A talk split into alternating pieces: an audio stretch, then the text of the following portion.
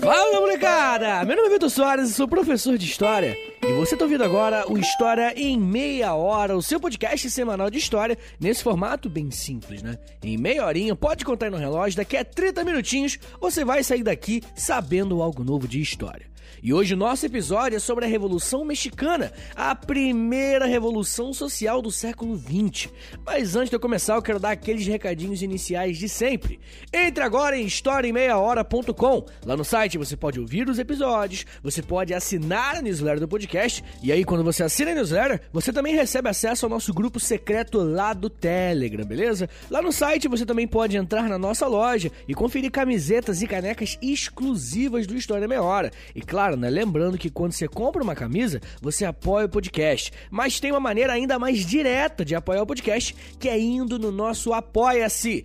Entre em apoia.se barra História em Meia Hora. Repetindo, apoia.se barra História em Meia Hora. Quando você se torna um apoiador do podcast, você recebe acesso a um podcast exclusivo por semana. E ó, já tem mais de 20 episódios lá, tá? Tem episódio do Assim Falou Zaratustra, aquele livro que eu gosto. Eu fiz episódio sobre se o Brasil ia ou não ia virar comunista em 64. Eu fiz episódio sobre o Mengele, tá ligado? Aquele médico nazista e os experimentos que ele fazia. Fiz um episódio sobre a origem do antissemitismo. Eu fiz um até engraçadinho sobre e se o Brasil fosse colonizado pela Inglaterra. Enfim, tem muito episódio lá. Se você assinar o Apoia-se hoje, você recebe acesso a todos esses podcasts e os próximos que eu for lançando também, que é semanal, beleza? Além disso, senhores, você tem acesso a sorteios, lives enfim, tem muita coisa. Entra no Apoia-se que lá tem tudo explicadinho, beleza? Se você quiser e puder me ajudar, sinta-se convidado. É isso, gente. Me siga nas redes sociais, é arroba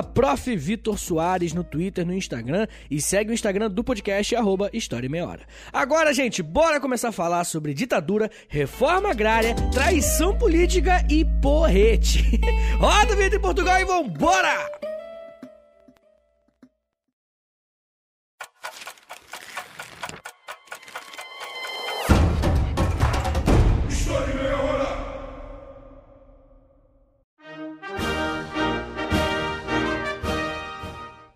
Problema social pode resultar em uma revolução?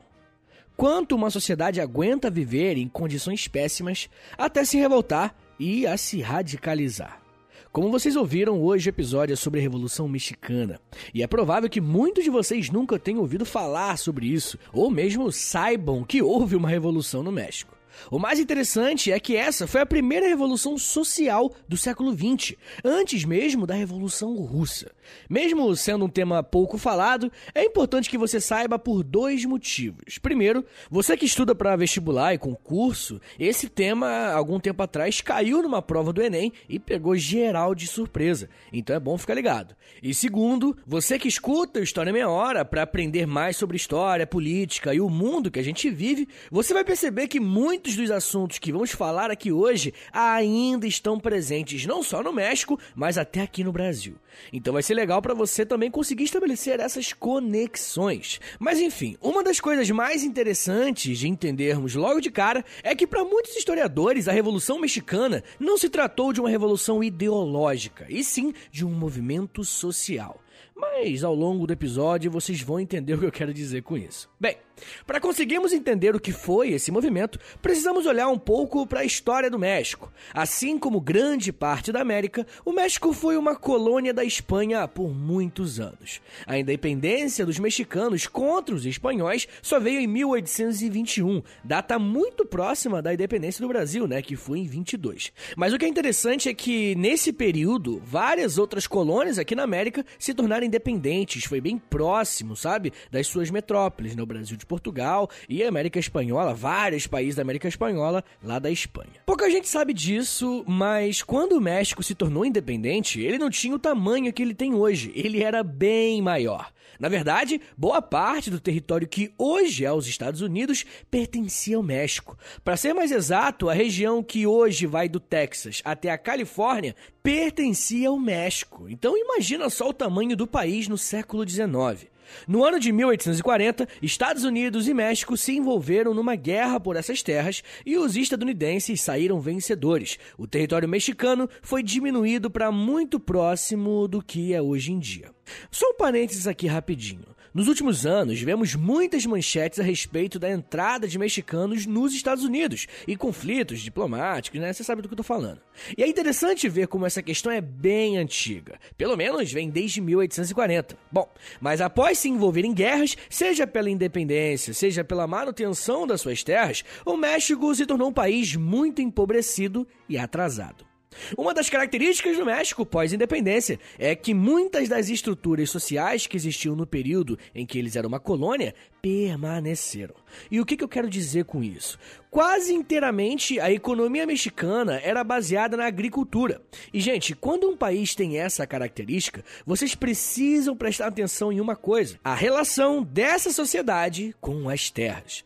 Como vocês podem imaginar, as terras no México não eram bem distribuídas. Poucas pessoas tinham controle de muitas terras. Mas além dessa desigualdade em relação à terra, quase 80% da população mexicana era analfabeta e viviam em um grau de pobreza altíssimo. Esse cenário foi acentuado a partir de 1856, pois o governo mexicano criou uma lei que ficou conhecida como Lei Lerdo, que tiraria as terras da Igreja Católica e dos indígenas e venderia para fazer entrar mais dinheiro nos cofres públicos.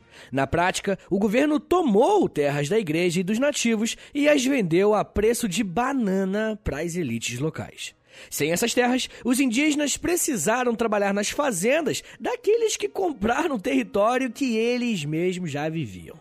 Em geral, esse era o cenário social que se encontrava a população mexicana: sem terras, sem renda e sem nem saber ler e escrever. Nesse cenário de atraso econômico e desigualdade social, vai surgir um personagem muito importante para a história do México e, claro, para a Revolução Mexicana. No ano de 1876, vai subir ao poder um homem chamado Porfírio Dias. Quando Dias assumiu o poder no México, ele tinha algumas missões: pacificar e reorganizar o país depois de anos de conflitos armados e crises econômicas, melhorar a condição de vida da população e modernizar o México. O México, gente, estava ficando para trás em uma economia que estava se tornando cada vez mais globalizada. A questão é que Dias não foi um presidente comum, que depois de seu mandato ele entregou o cargo para os seus adversários, como a regra do jogo manda. Vocês sabem quanto tempo Porfírio Dias ficou no poder? Mais de 30 anos, molecada. O cara não largou o osso. O governo dele foi de 1876 até 1911, tendo uma pequena interrupção entre 1880 até 1884. Mas fora isso, o México foi governado por Porfírio Dias. E eu nem preciso falar que para um cara ficar tanto tempo no poder, uma das principais características de seu governo é ser extremamente autoritário. Dificilmente alguém fica tanto tempo no poder sendo um cara gente boa. Mas bem, esse período na história do México será tão longo e tão marcante que ficará conhecido como regime porfirista ou porfiriato. Então, se você tiver uma prova, fica ligado nesses dois termos que estão se referindo ao longo governo do Porfírio Dias. Podemos chamar Porfírio Dias de um ditador, porque em todo esse período o processo eleitoral foi completamente conturbado. Em muitas das eleições, juízes foram comprados e fraudes foram cometidas o tempo inteiro. Porém, para se manter tanto tempo no poder, Dias contou com uma agenda de modernizações por todo o país. Como eu falei mais cedo, o México acabou ficando muito atrasado em relação aos outros países do mundo. Com uma população extremamente ligada à produção agrícola, o país tinha uma necessidade urgente de modernização. E foi exatamente isso que o governo de Dias focou.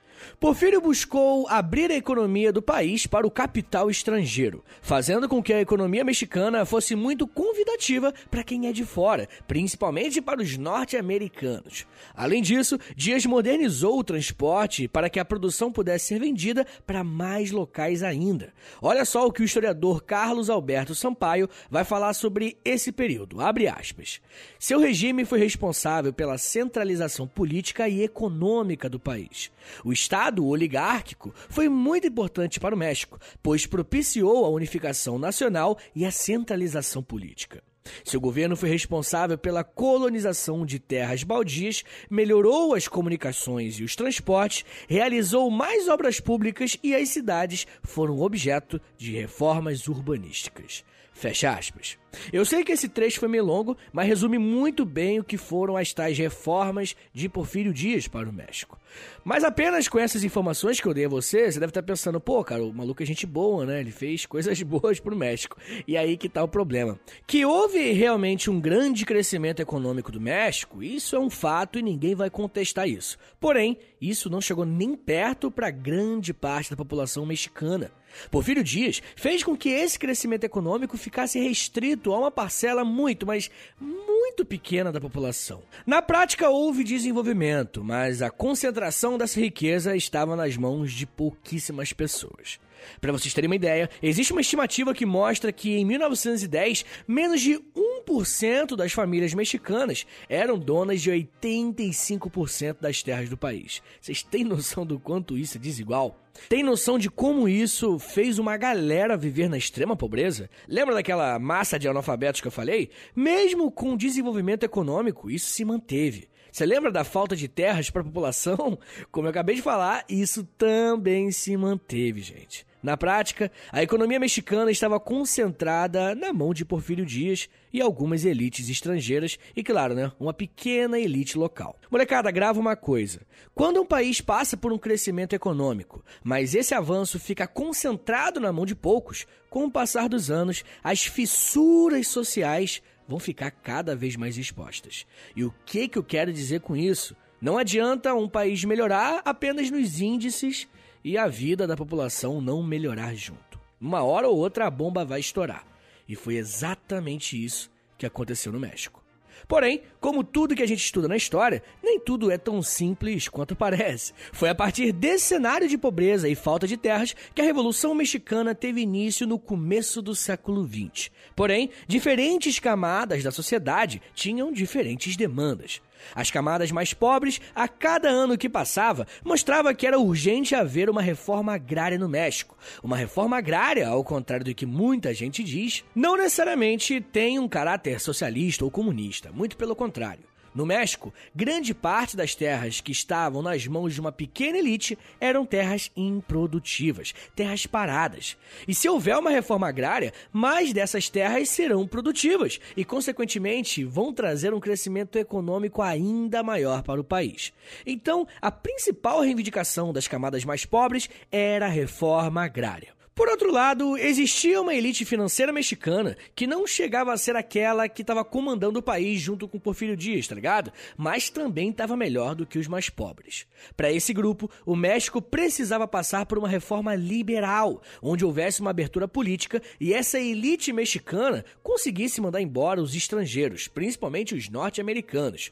Para essa elite, gente, a saída do México eram as reformas liberais, tanto econômicas quanto políticas. E é justamente por existir essas diferentes demandas de diferentes grupos sociais que alguns historiadores costumam classificar como revoluções mexicanas, tá ligado? No plural mesmo. Bom, por essa série de motivos que eu acabei de listar para vocês, o século XX vai começar quente no México, principalmente a década de 1910. Será nesse ano que Porfírio Dias, ao tentar a sua sétima reeleição, vai enfrentar um candidato que vai tentar tirá-lo da presidência.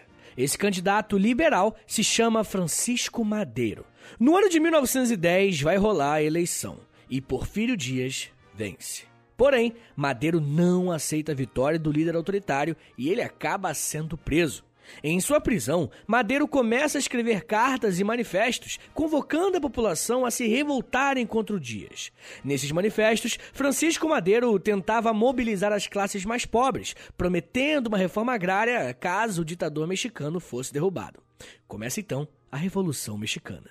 Após essa agitação social, liderada pelas elites nacionais representadas pelo Francisco Madeiro, a partir de um golpe de Estado, Porfírio Dias finalmente é deposto do seu cargo e vai se exilar na França. A partir de 1911, o México poderia começar um novo ciclo onde as reformas agrárias poderiam ser feitas e a população finalmente seria contemplada em suas políticas públicas. Mas será que é isso que vai acontecer?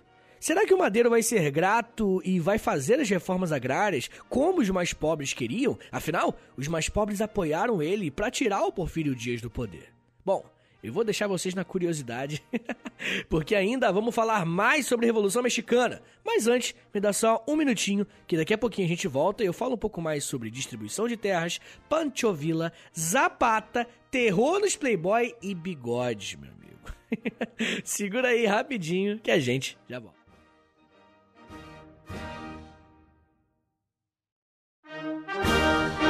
O ano de 1910 foi muito simbólico para os mexicanos. Nesse ano, seria comemorado o centenário do início do processo de independência que foi alcançado em 1821, como já falamos mais cedo. Por esse motivo, a população estava agitada com a possibilidade de tirarem Porfírio Dias do poder e assim realizarem a tão sonhada reforma agrária. Esse era o espírito e as expectativas que rondavam um novo governo de Francisco Madeiro, um liberal que havia conseguido mobilizar as classes mais pobres do país para que juntos começassem um processo revolucionário. O único problema, pessoal, é que quando Francisco Madeiro assumiu o poder no México em 1911, ele não cumpriu quase nada daquilo que havia prometido à população, muito menos a questão da reforma agrária. Pra gente que tá aqui no futuro, que pode observar vários processos históricos que já acabaram, nós sabemos que isso nem é tão surpreendente, não é verdade? Um político que vê uma necessidade urgente na população e sabe manobrar esses desejos. Esse cara chega ao poder e quando ele chega no poder, ele tem a opção de cumprir ou não aquilo que ele prometeu. Claro, eu sei que na prática a coisa é bem diferente, né? Mas o ponto aqui é que Madeiro não só desconsiderou toda aquela população camponesa que havia apoiado seu golpe contra o Dias, como seu governo manteve a maioria das estruturas sociais que já existiam no México. Porém, dessa vez a coisa foi diferente. Depois que o liberal Madeiro deu as costas para o povo, a insatisfação popular era tão grande que surgiram lideranças próprias dos camponeses, e essas lideranças, molecada, iriam fazer muito barulho na política mexicana. Eu tô falando de Emiliano Zapata e Pancho Villa dois dos nomes mais famosos quando falamos das lideranças populares da Revolução Mexicana.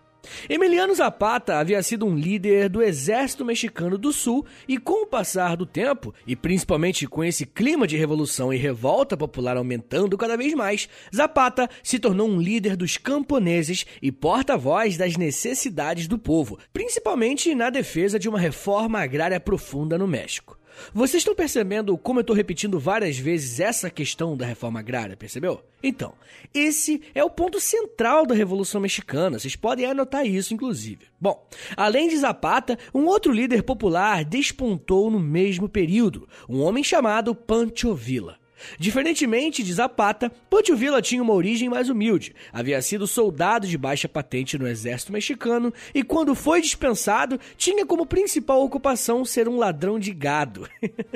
a atuação de Villa estava mais ligada ao norte, trabalhando com fazendeiros que comercializavam gado com os Estados Unidos.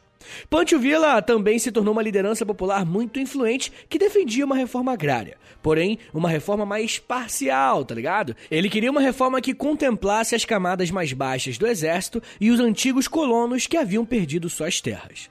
Além desses pontos, esses caras tinham uma outra coisa em comum: o bigode. Mas é sério, molecada, o bigode deles era absurdo. O meu favorito é o Zapata. Bigodão do Zapata é o projeto Vitinho 2030. Até 2030 eu tenho que ter um bigodão do Zapata, é muito foda. Mas enfim, gente, independentemente de qualquer escolha estética, quando o Francisco Madeiro começou seu governo e, de certa forma, atraiu os camponeses, o Emiliano Zapata e o Pancho Villa foram responsáveis por iniciar uma organização popular contrária ao governo liberal do Madeiro. É isso aí mesmo, se revoltaram.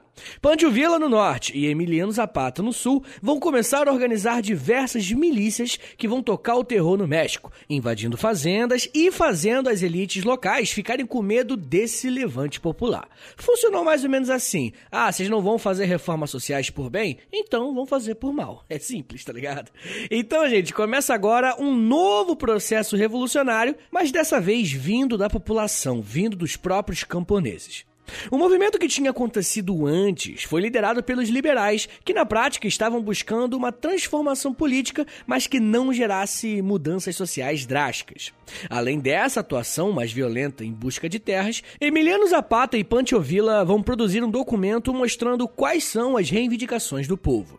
Esse documento vai se chamar Plano de Ayala e foi produzido em 1911 como uma reação ao governo de Madeiro. Nesse plano, Zapata e Vila chamam Madeiro de traidor, já chega botando o pé na porta. Eles vão convocar todos os trabalhadores do campo para a revolução e o objetivo principal de toda essa manifestação era fazer cumprir uma reforma agrária. Inclusive, eu tenho uma transcrição da íntegra desse plano e eu vou disponibilizar lá no grupo dos assinantes no WhatsApp, beleza? Se você quiser fazer parte parte, entra no Apoia-se, se torna um assinante, que você vai ter acesso a esse grupo e as coisas que eu mando lá, beleza? Mas enfim, olha só o que o historiador Womack Jr. vai dizer sobre o plano de Ayala. Abre aspas. Os zapatistas não se conformaram com a mudança política, ou seja, somente com a substituição de Dias por Madeiro, como uma dança de cadeiras entre membros das elites políticas e econômicas. Eles queriam mudanças sociais pelas quais tivesse valido a pena lutar. Fecha aspas. E isso é muito maneiro, né? Porque se você olhar apenas para as transformações políticas no México, você vai concluir que muita coisa de fato mudou. Derrubaram um ditador, a economia foi aberta para o capital estrangeiro. Mas e a população? E a grande massa, que é quem realmente faz um país andar?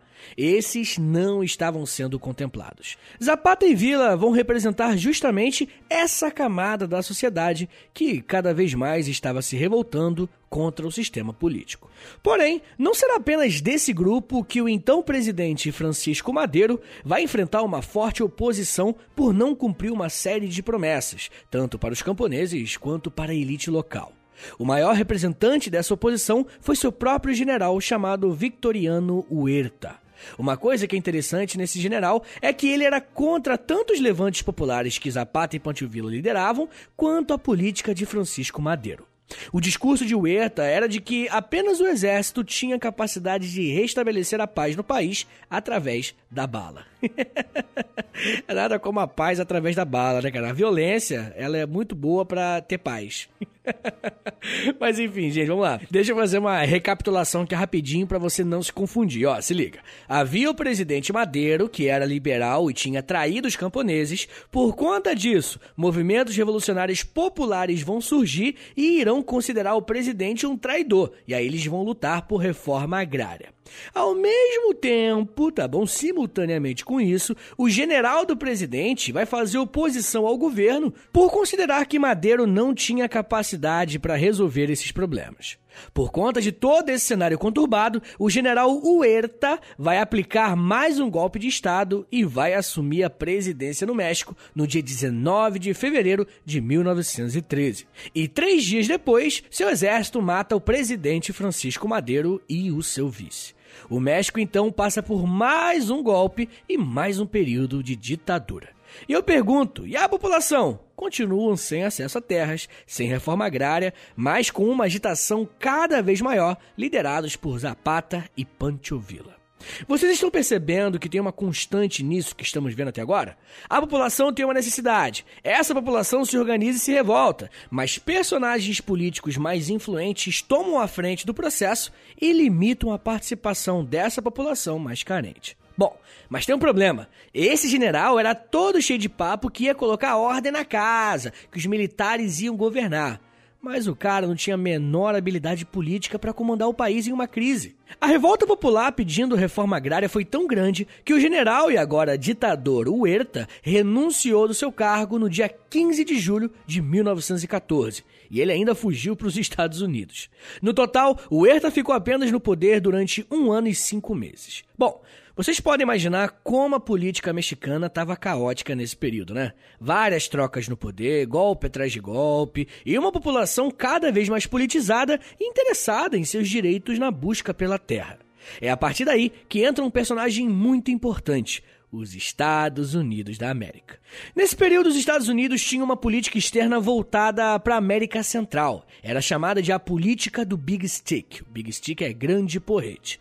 Primeiro eles iam na diplomacia, tá ligado? E se a diplomacia não funcionasse, os países que contrariassem os interesses americanos sofreriam consequências militares. Entendeu o porrete agora, né?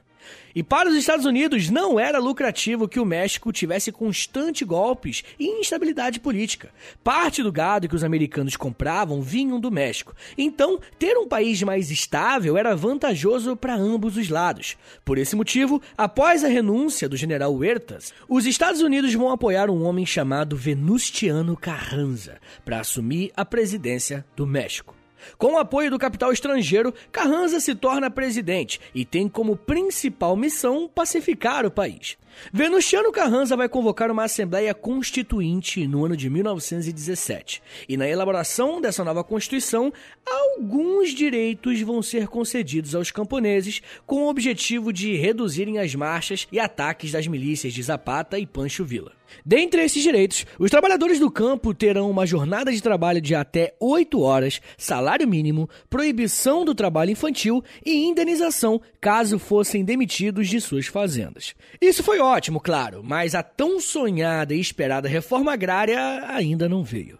Claramente, essa Constituição teve um caráter de tentar calar e fazer enfraquecer os movimentos populares que tanto incomodavam as elites. Só que o que os camponeses ainda desejavam era uma reforma agrária. E só a partir da concessão dessas terras, que estavam nas mãos de poucos, que a população poderia desfrutar dos demais direitos que tinham sido conquistados. O problema é que, depois que a Constituição de 1917 foi aprovada, esses movimentos populares foram extremamente perseguidos. Emiliano Zapata e Pancho Villa passaram a ser perseguidos pelo governo, acusados de causarem revoltas e insubordinação no México. Com o apoio dos Estados Unidos e das elites locais, Carranza inicia uma caça contra esses dois líderes camponeses. E no ano de 1919, Emiliano Zapata será morto e seu corpo será exibido como um troféu pelo governo de Carranza. Fotos de Zapata morto vão circular por todo o México como um símbolo da vitória das elites contra os camponeses. A perseguição vai continuar até que, em 1923, Pancho Villa também é assassinado por forças do governo mexicano. Após a morte desses dois importantes líderes, a organização popular foi se enfraquecendo aos poucos, mas a necessidade de reformas só cresceu. O mais correto é afirmar que a Revolução Mexicana ainda não acabou. Até porque, ainda hoje, existem grupos políticos que lutam para que aconteça uma reforma agrária no México. Pauta essa que está sendo pedida desde o começo do século XX. E como nós vimos, de repente, o mais correto é chamar todo esse processo de revoluções mexicanas. Porque ao longo dos anos, diferentes grupos políticos tentaram colocar em prática suas próprias pautas com demandas bem específicas. A Revolução Mexicana foi a primeira revolução social do século XX e deve ser pensada a partir da relação da população com suas terras. E pode até parecer meio distante, mas esse processo tem tudo a ver com o Brasil. Assim como no México, nosso país tem uma questão muito séria e que há muito tempo vem sendo deixada de lado, e é justamente essa distribuição desigual de terras. Ainda vamos fazer episódios específicos sobre Guerra de Canudos, Contestado, quem sabe até sobre a própria reforma agrária. Se você tiver pilhado, manda mensagem para mim que eu vou de repente acelerar o processo, beleza? Mas vamos fazer agora aquele resumão do episódio que vocês gostam que eu faço, beleza? Gente, se formos fazer um grande resumo do que foi a Revolução Mexicana, estamos falando de um processo que se iniciou ainda no século XIX com a longa ditadura de Porfírio Dias. O governo Dias foi responsável por abrir economia mexicana para o capital estrangeiro, modernizar os transportes e modernizar também as indústrias de base do México. Porém, esse avanço econômico do país não foi acompanhado de um desenvolvimento social de sua população. O maior símbolo dessa desigualdade era a relação dos camponeses com a terra. 1% das famílias mexicanas eram donas de mais de 85% das terras do país. Esse abismo social e econômico foi responsável por iniciar um processo revolucionário a partir de 1910. Através de uma convocação de um político liberal, os camponeses apoiaram a derrubada do então ditador Porfírio Dias, na esperança de que Francisco Madeiro realizasse uma profunda reforma agrária no país. Ao assumir o poder e trair o campesinato, lideranças populares como Emiliano Zapata e Pancho Villa assumiram protagonismo e se colocaram como porta-vozes de uma população que desejava e lutava por uma reforma agrária. A partir da publicação do Plano de Ayala, Zapata e Villa organizam os camponeses em saques contra as fazendas das elites, como uma forma de protesto. Uma força contra-revolucionária surge dentro do próprio governo e derruba o presidente Madeiro. Era o general Huertas, que tentou pacificar o país através do seu exército. Porém, os intensos protestos dos movimentos sociais, somados à falta de habilidade política do Huerta, fizeram com que ele renunciasse ao cargo pouco mais de um ano depois de assumir a presidência. O México só foi parcialmente pacificado depois de uma interferência dos Estados Unidos para apoiar o político Venustiano Carranza a assumir a presidência. Carranza foi responsável por promulgar uma Constituição em 1917 que até dava alguns direitos aos camponeses, mas não oferecia uma oportunidade de colocar em ação a tão esperada reforma agrária. O governo de Carranza foi marcado pela perseguição aos movimentos sociais e pela caçada dos líderes camponeses. Quando Zapata e Pancho Villa foram mortos, representou um grande baque no processo revolucionário mexicano. Muitos estudiosos dizem que a revolução no México ainda não acabou, porque até hoje ainda existem conflitos e demandas pela reforma agrária. Estudar a Revolução Mexicana serve como um alerta para prestarmos mais atenção na relação que as populações dos países latino-americanos têm com suas próprias terras, ou, né, na verdade, com a falta delas.